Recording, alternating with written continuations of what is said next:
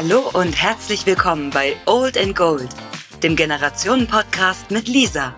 Hier werden SeniorInnen zu den wichtigen und weniger wichtigen Lebensfragen interviewt. Denn ihre Geschichten sind Gold wert. Viel Spaß!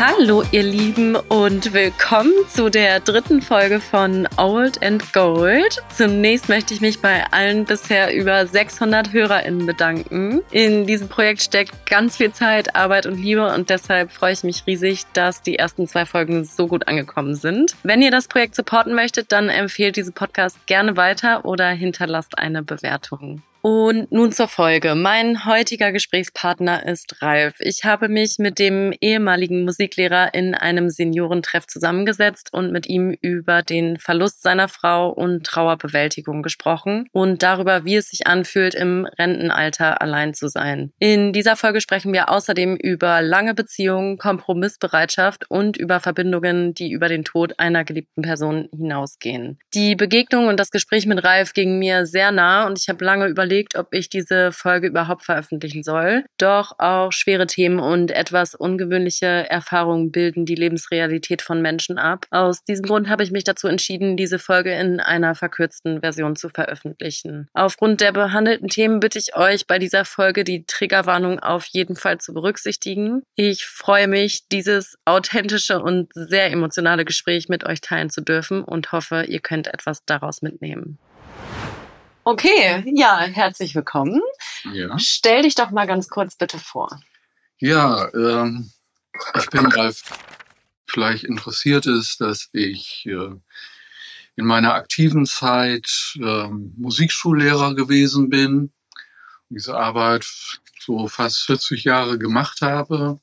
Ich habe vor ein paar Jahren meine Frau verloren. Das war erstmal eine ziemliche Tragödie. Man gewöhnt sich dran. Man hat inzwischen auch vielleicht das eine oder andere erlebt. Und ähm, im Moment bin ich mit meinem Leben ganz zufrieden. Es läuft nicht alles rund, aber es könnte weit schlechter gehen. Mhm. Und was würdest du sagen, läuft rund? ja, zum Beispiel, äh, dass ich solche Dinge wie heute erlebe. Mhm. Also, ich habe ähm, mich so seit dem Herbst ähm, erlebe ich eigentlich ganz viele spannende Sachen. Lerne neue no Leute kennen und habe seit Jahrzehnten eigentlich äh, Begegnungen, wie ich sie jahrzehntelang vermisst habe, mhm. wie ich sie in dieser anregenden Form nur in meiner Jugend hatte. Mhm. Was sind das für Begegnungen? Äh, das hängt damit zusammen, dass, dass ich äh, Seminare besuche, bei denen es uns, bei denen es um ganz ernste Dinge geht. Ne, das eine ist Theologie, Religion. Das andere sind Fragen der menschlichen Existenz. Also die ganz kleinen Fragen. Die ganz kleinen Fragen. Das hört sich jetzt ganz furchtbar ernst an. Aber wenn man die angeregte Atmosphäre, die in diesen Zirkeln herrscht, mitbekäme, dann ähm, würde man verstehen, warum ich bei dieser Sache ganz fröhlich bin. Äh, ich bin auch in anderen Gesprächskreisen drin und äh, ich habe mich hier auch ein bisschen eingemischt. Das heißt, Julia hat mich hier ein bisschen reingezogen, nachdem ich irgendwann mal gesagt habe, ich könnte hier was machen. Also das, das läuft rund in deinem Leben. Das gefällt mir gut. Sehr gut. Ja. Und was läuft nicht so rund? Partnerschaftlich. Und äh, habe kurze Zeit danach äh, eine Frau kennengelernt. Ein bisschen sehr schnell, aber habe ich gedacht, ich war damals 63, da musst du zugreifen. Pietät hin, Pietät her. Äh, war auch richtig, dass ich das gemacht habe, aber es war eine äh, sehr chaotische Beziehung, die auch nicht mit vielen Unterbrechungen und die dann auch nicht lange gehalten hat. Ein halbes Jahr, da war nun alles vorbei. Und dann habe ich eine andere Frau kennengelernt und, ähm, und das ist sehr schade. Wir verstehen uns eigentlich sehr gut. Und ich habe mir sehr gewünscht, wieder äh, eine Beziehung zu haben, wie ich sie mit meiner Frau gehabt habe. Was war das für eine Beziehung?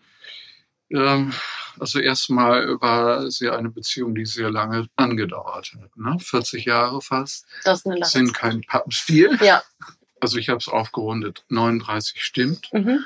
Und ähm, na, was soll ich erzählen? Gut, ähm, nicht, nicht alle Beziehungen funktionieren. Ähm, und äh, auch diese Beziehung, die dann nachher in eine Ehe mündete, ähm, hatte natürlich auch so Seiten, na, ich spreche mir jetzt äh, von meiner Frau. Also ich fand schon, dass sie sehr vereinnahmend war und äh, mir wenig Raum geben mochte.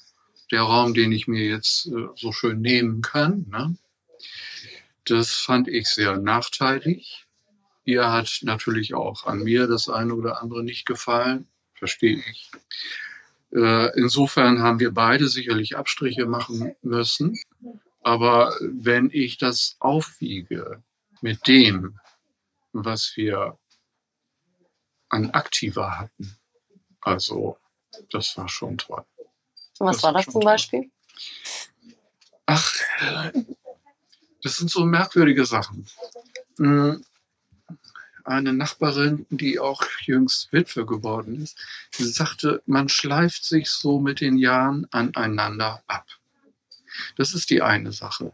Auf der anderen Seite entwickelt man merkwürdigerweise Gemeinsamkeiten.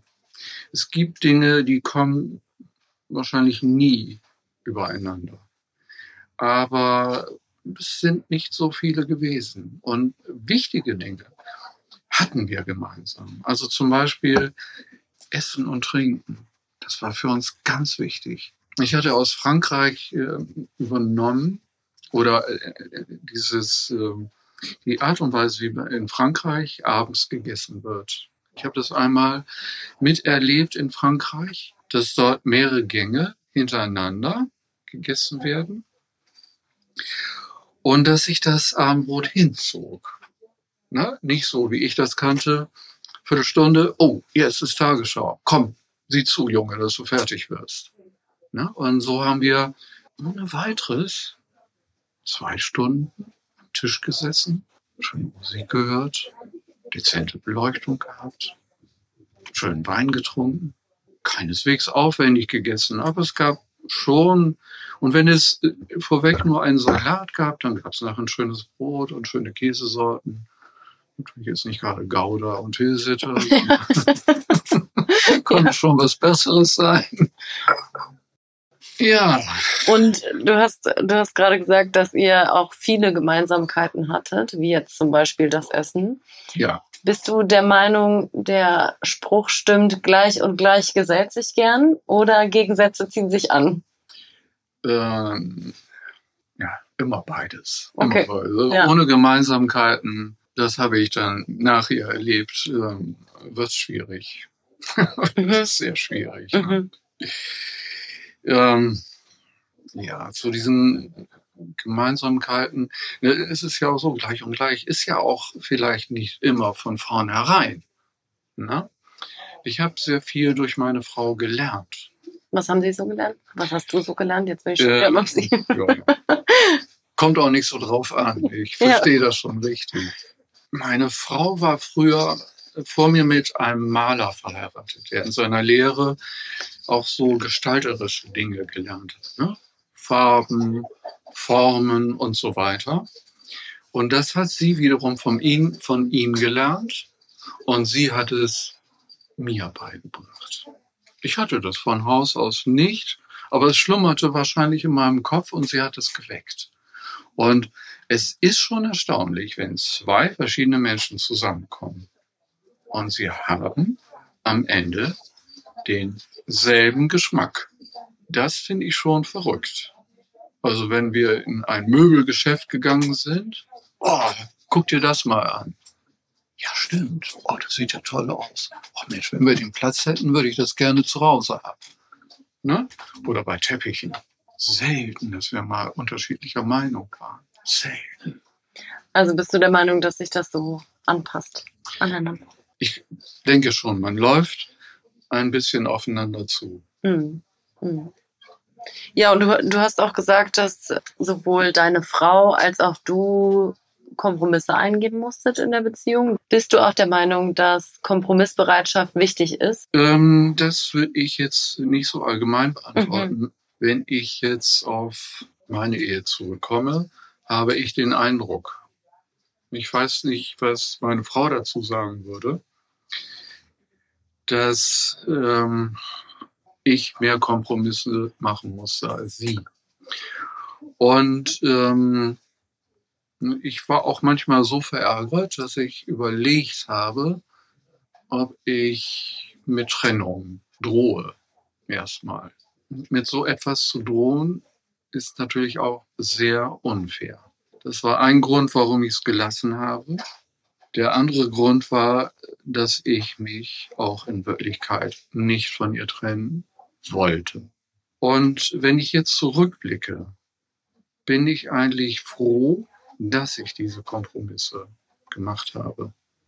Die Sache mit den Kompromissen, wenn man das auf eine allgemeine Ebene heben wollte, ja, es geht nicht ohne Kompromisse. Ne?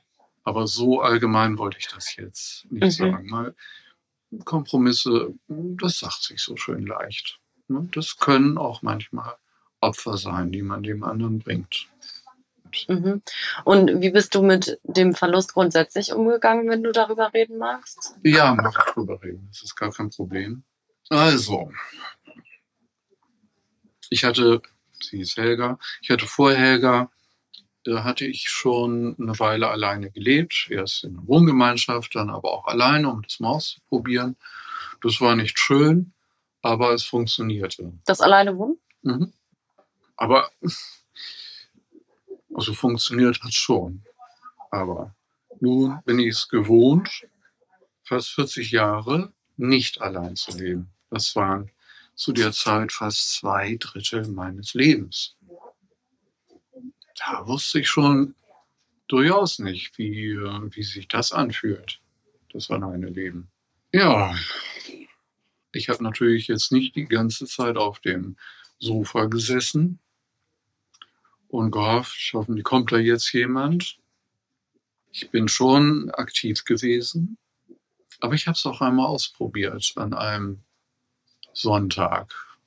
Da habe ich mir vorgenommen, jetzt gucke ich mir mal das an. Genau das, was du so sehen kannst, wenn du sonntags aus dem Haus gehst. Die einsamen Rentner oder Rentnerinnen mit ihrem Rollator, die dann noch einmal wenigstens an die frische Luft wollen und dann nach Hause kommen und wieder den Fernseher anstellen.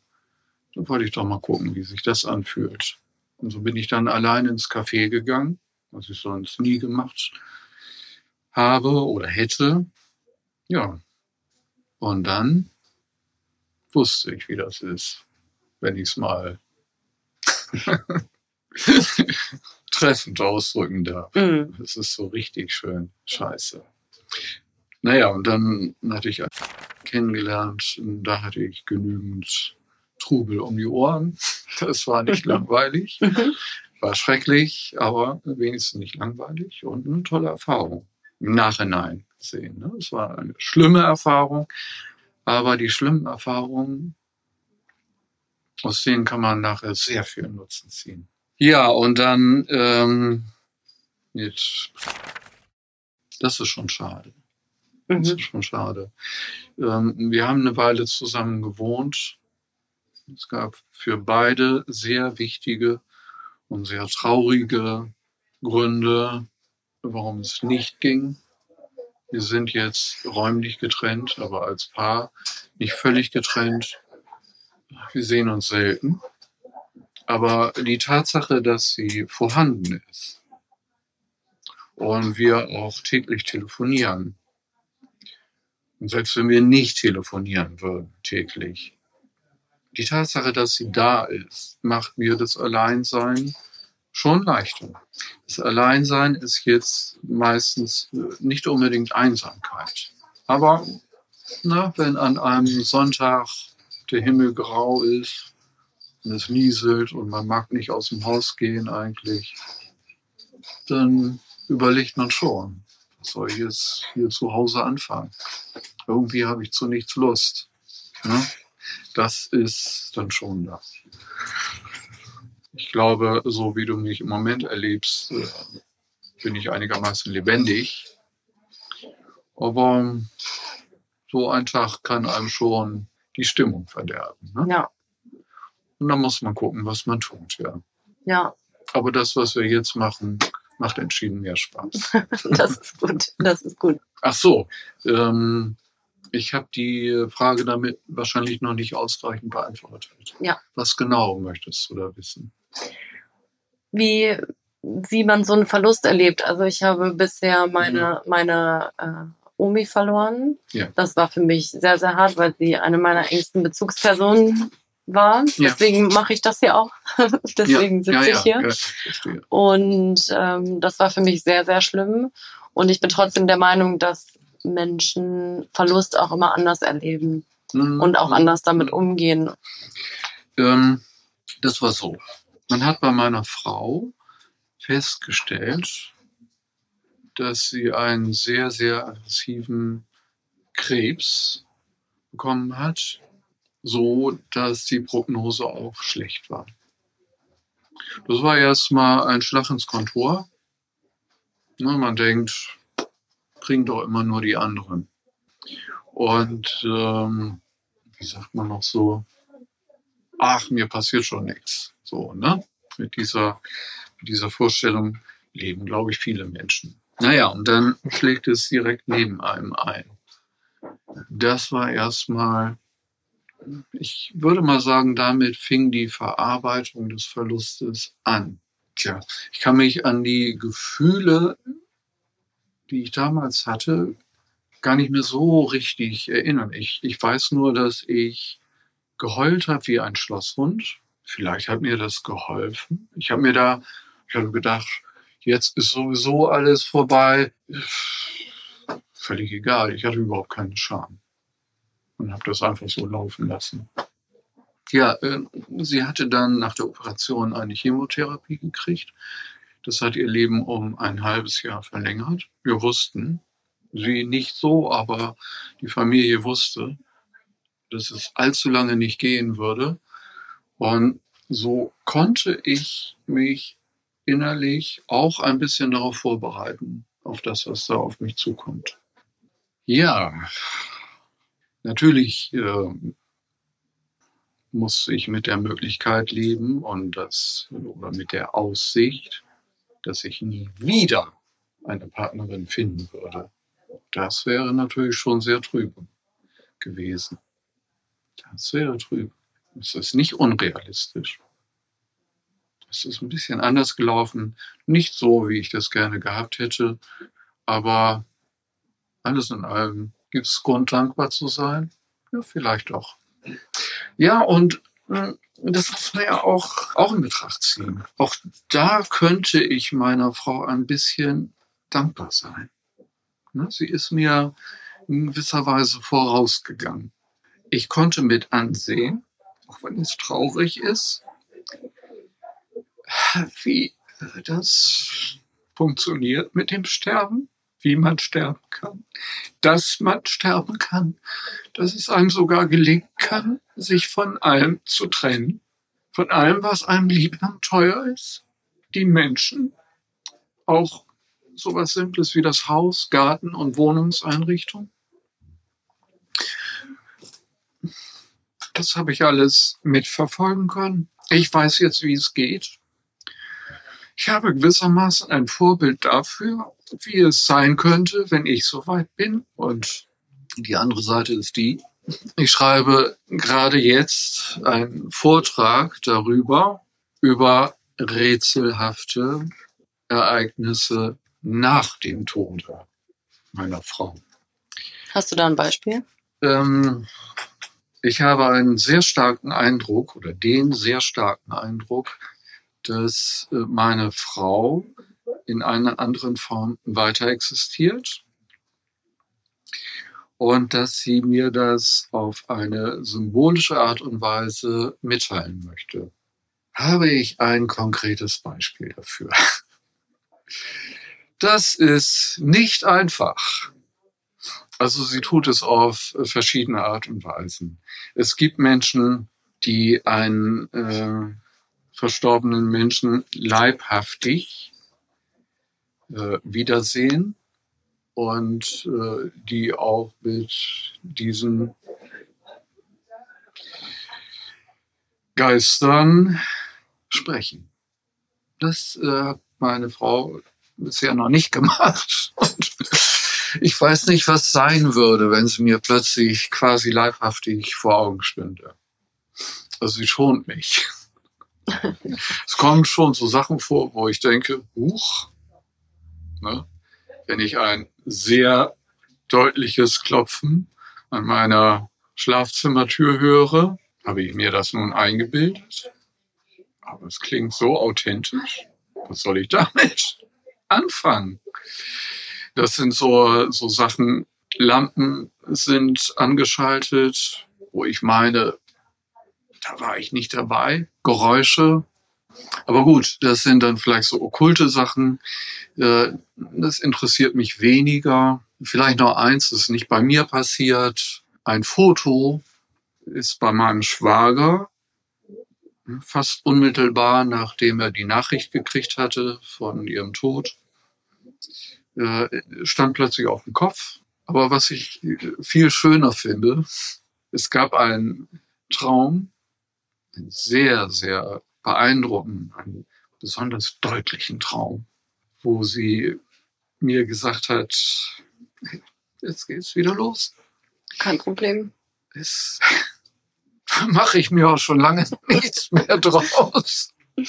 Wie gesagt, also nachdem diese Krebsdiagnose kam,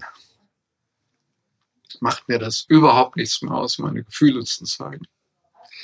Ja, in diesem Traum sagte sie mir auf symbolische Art und Weise, bin auch da. Ich bin ihr nur vorausgegangen und mir geht es gut. Und dann gibt es eine längere Geschichte Darf ich zu dem Traum kurz fragen, ging es dir danach, nach dem Aufwachen, dann besser mit deiner Trauer oder dem Verlust? Mm, der Traum ist, der ist jetzt erst vor ein paar Monaten gekommen. Da war ich mit der Trauer durch. Ähm, es ist auch so mit der, mit der Trauer. Ähm, es passiert öfter, aber auch immer weniger und immer schwächer dass ich irgendetwas sehe, an irgendetwas denke. Oder ich an irgendeiner Stelle bin, wo ich plötzlich so einen Stich kriege. Huch, das ist ja wieder genau. Hier sind wir doch gewesen. Ach Mensch. Ach Mensch. Helga. Ja? Es gibt einen Weg, den hat Helga mal entdeckt. Den sind wir ein, zwei Mal gefahren. Und äh, ich mochte lange Zeit diesen Weg überhaupt nicht nehmen. Irgendwann habe ich es doch gemacht. Und wenn ich zu ihrem Grab gehe, dann äh, sagt mir das eigentlich ganz wenig. Irgendwie, da ist sie nicht. Aber auf dem Fensterbord im Bad ist so eine silberne Schale, da hat sie immer ihren Schmuck reingetan. Und wenn ich die sehe, das ist Helga. Und so ganz belanglose Dinge. Im Moment fallen mir so viele Beispiele nicht ein, aber vielleicht kann man sich vorstellen, mhm. was es ist. Dann ist das immer so ein kleiner Stich. Oder immer sowas wie, es fällt mir schwer aufs Herz. Das vergeht dann wieder. Und wenn du diese Dinge erlebst, sei es jetzt der Traum oder auch dieses umgedrehte Bild, macht dir das dann Angst oder findest du diese Erlebnisse dann eher schön? So ein Traum ist natürlich klasse. ne, wenn bei strahlenblauem Himmel äh, wenn man ein schönes Erlebnis hat, das ist natürlich wunderbar. Ne? Und zumal ich mich eigentlich nie an meine Träume erinnern kann. Ne? Und wenn dann so ein Traum kommt, der also sich äh, der so aussieht, als sei es Realität, greifbar, dann ist das natürlich schon sensationell. Ja, äh, sowas ist sehr angenehm. Mhm. Ähm, also ich glaube mal nicht, dass sie mir persönlich äh, im Haus erschiene, ähm, schon aus Rücksicht auf mich. Ich meine, sie ist ja eine liebenswerte Person gewesen, wird mich ja wohl nicht erschrecken. so erschrecken ja. wollen, dass ich einen Herzinfarkt kriege. Ne? Ja. Also ich kriege schon manchmal eine Gänsehaut. Ja. ja. Ja. Und glaubst du, oder anders, was, was glaubst du passiert denn nach dem Tod? Hast du dir darüber schon mal Gedanken gemacht, was danach passiert? Also es gibt ja äh, und, das heißt Untersuchungen, ähm, aber man hat ja ähm, Berichte gesammelt von Menschen, die Nahtoderlebnisse haben.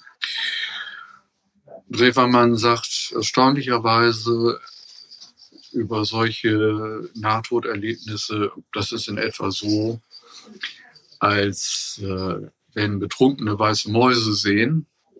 Drewermann, der auf der anderen Seite an ein ewiges Leben glaubt. Ich weiß es nicht. Aber ähm, es gibt schon Leute, die, die äh, sagen, sie sind dem anderen nochmal begegnet. Durchaus Leute, die äh, ihre Sinne beisammen haben. Und ähm, auch dieses, äh, dass sich Verstorbene unmittelbar nach dem Tod bei ihren Verwandten bemerkbar machen sei es dadurch, dass ein Bild von der Wand äh, runterfällt, die Uhr stehen bleibt, ein Fenster aufgeht, ein Rollladen zuknallt, wird, verschiedene, wird verschiedentlich berichtet. Jetzt äh, muss man sagen, ich habe hier jetzt ja nun einiges erlebt.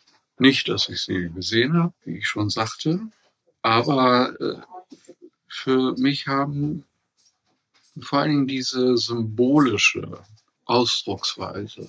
Mich hat vor allen Dingen diese symbolische Ausdrucksweise irgendwie sehr überzeugt. Man kann es nicht beweisen. Es ist letztlich ein irrationales Gefühl. Und trotzdem gibt es etwas in einem, was einem sagt, ja, das ist so. Andere sagen, du spinnst, aber ein Gefühl sagt einem, nein. Und äh, von daher mh, hm, es ist ein bisschen zwiespältig. Ich bin natürlich weiterhin ein Verstandesmensch. Ich will auch kein Spinner sein. Und ähm, so schleicht sich dann auch immer so etwas wie der Verstand ein und ähm, sagt, na, Gewissheit kann man da nicht haben. Allenfalls Zuversicht. Aber die Hoffnung, dass es weitergeht und dass es am Ende alles gut sein wird, die Hoffnung habe ich. Woher nimmst du die Hoffnung? Hm, teils äh, aus dem, was ich an religiösen Dingen erfahren habe und teils eben auch aus der Erfahrung, die ich jetzt gesammelt habe. Mhm. Das passt prima zusammen. Ne? Und äh, vielleicht noch eins, also in diesen Seminaren, die ich jetzt besuche, gibt es dann auch noch das Thema Atomphysik. Oh. das ist gar nicht das, so schlimm. Okay. Das ist gar nicht so schlimm. Aber man muss sich das äh, vor Augen führen. Wenn man die Ergebnisse der Forschenden äh, auf einen Satz bringen möchte, dann kann man sagen, so etwas wie Materie gibt es nicht. Was es gibt, ist Energie. Energie, die sich verdichtet, dann entsteht vielleicht so ein Tisch. Und was soll das, was äh, aus unserem Kopf entsteht, anderes sein als geistige Energie? Ne? Hier passieren chemische Vorgänge, gut. Aber diese chemischen Vorgänge erzeugen Energie, verwandeln sich in Energie. Irgendwo muss sie ja bleiben. Warum soll äh, geistige Energie nicht eine verdichtete Energie beeinflussen können. Zum Beispiel, wie es bei mir geschehen ist. Am Tag ihrer Beerdigung ist ein Stein in zwei Teile auseinandergefallen. Das hat sich vorher schon so ein bisschen angedeutet, nachdem sie tot war. Wir hatten da einen Stein, schönes massives Ding, so groß ungefähr wie so ein Badeschwamm. Mit dem haben wir immer die Tür vom Gartenhaus arretiert, damit die Mhm. vom Wind nicht zugeschlagen wird. Nach ihrem Tod bekam dieser Stein einen feinen Riss. Habe mir noch nichts bei gedacht. Der Riss wurde aber von Tag zu Tag größer. Habe ich mir auch noch nichts bei gedacht. Aber ich glaube, ich habe den Stein zur Seite gelegt. Muss ja nicht kaputt gehen, habe ich gedacht. Kann ja auch einen anderen Stein nehmen. Sind ja genug da in unserem Garten. Und so richtig viel Aufmerksamkeit habe ich dem auch nicht geschenkt. Es war nur so, und da bin ich sicher, in der Nacht vor der Beerdigung war der Stein keiner Belastung ausgesetzt. Das weiß ich sicher. Und er war noch nicht ganz unversehrt, aber auch noch nicht auseinandergebrochen. Aber am nächsten Morgen vor der Beerdigung lagen da zwei Teile. Das ist äh, Tatsache. Und genau zu diesem Zeitpunkt. Was dachtest du da? Ähm, naja, ich bin ja nur nicht so äh, leichtgläubig. Ne? Aber später habe ich dann gedacht, Mensch, wenn Peter, mein Schwager, das mit dem Bild erlebt hat, dann könnte das doch auch äh, hier sowas sein. Ne? Also das mit dem Bild, äh, wir haben wirklich, ähm, wir haben uns den Kopf zerbrochen mitsamt seiner äh, Frau. Und das sind also ganz nüchterne, bodenständige Leute. Wir müssen Fremdeinwirkung einfach ausschließen. Es gibt keine Möglichkeit. Naja, und unter diesem Gesichtspunkt könnte es natürlich auch was mit dem Stein auf sich haben. Ne? Wenn ein Foto sich verdreht, dann kann ja auch ein Stein auseinanderfallen. Und es gibt vielleicht noch eine symbolische Ebene, auf die sich das bezieht. Ich habe nämlich mal mit ihr zusammen im Urlaub in der fränkischen Schweiz in einem Steinbruch, wo wir wussten, da gibt's Fossilien, habe ich mal so einen Stein aufgekloppt an der harten Kante. Der ist auseinandergefallen und dann hatten wir links einen Ammoniten, rechts das Gegenstück. Ne? Und da haben wir überlegt, wie machen wir das jetzt? Wir wohnten damals noch nicht zusammen. Ja, ich nehme das eine Teil und du das andere. Ne? Und wenn einer von uns beiden stirbt, dann äh, kriegt der andere das Gegenstück. Und äh, ich erzähle das so salopp, aber meine Frau war davon von dem Vorschlag durchaus gerührt. Also irgendwie hatte das für sie mehr Bedeutung als das für mich in dem Moment. Und da frage ich mich, ne, der auseinandergefallene Stein und diese beiden Stücke mit dem Ammoniten. Gibt es da einen Zusammenhang? Schwer zu beantworten, die Frage. Aber sie steht natürlich für mich im Raum. Hast du den Stein noch? Aber selbstverständlich.